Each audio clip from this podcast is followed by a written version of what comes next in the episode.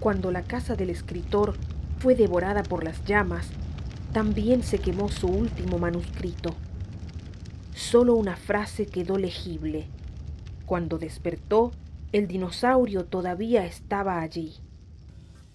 La novela, así lo asegura el narrador omnisciente, a quien debemos creer sin rechistar porque para algo es omnisciente, era malísima. Sin embargo, aquella frase fuera de contexto acabó convirtiéndose en un célebre microrelato.